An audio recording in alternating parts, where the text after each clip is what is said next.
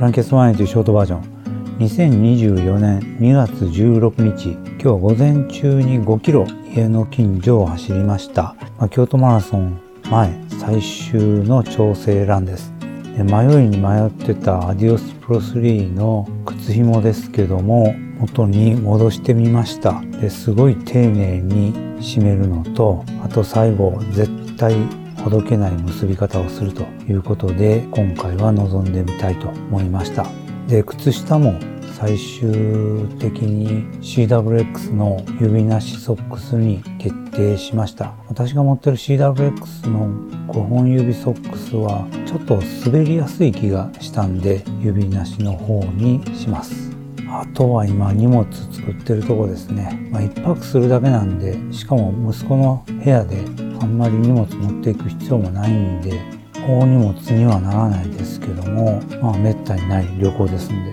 ちょっと緊張してます。であと天気も最高気温が18度だったかな現時点で予報出てました。ただカンカン照りでもないみたいな曇りマークがついてたんで曇ってくれたら嬉しいなと思ってます。まあなんか他にもねいろんなとこでフルマラソンあるみたいなんで出走される方頑張りましょう。では。ぱいでした。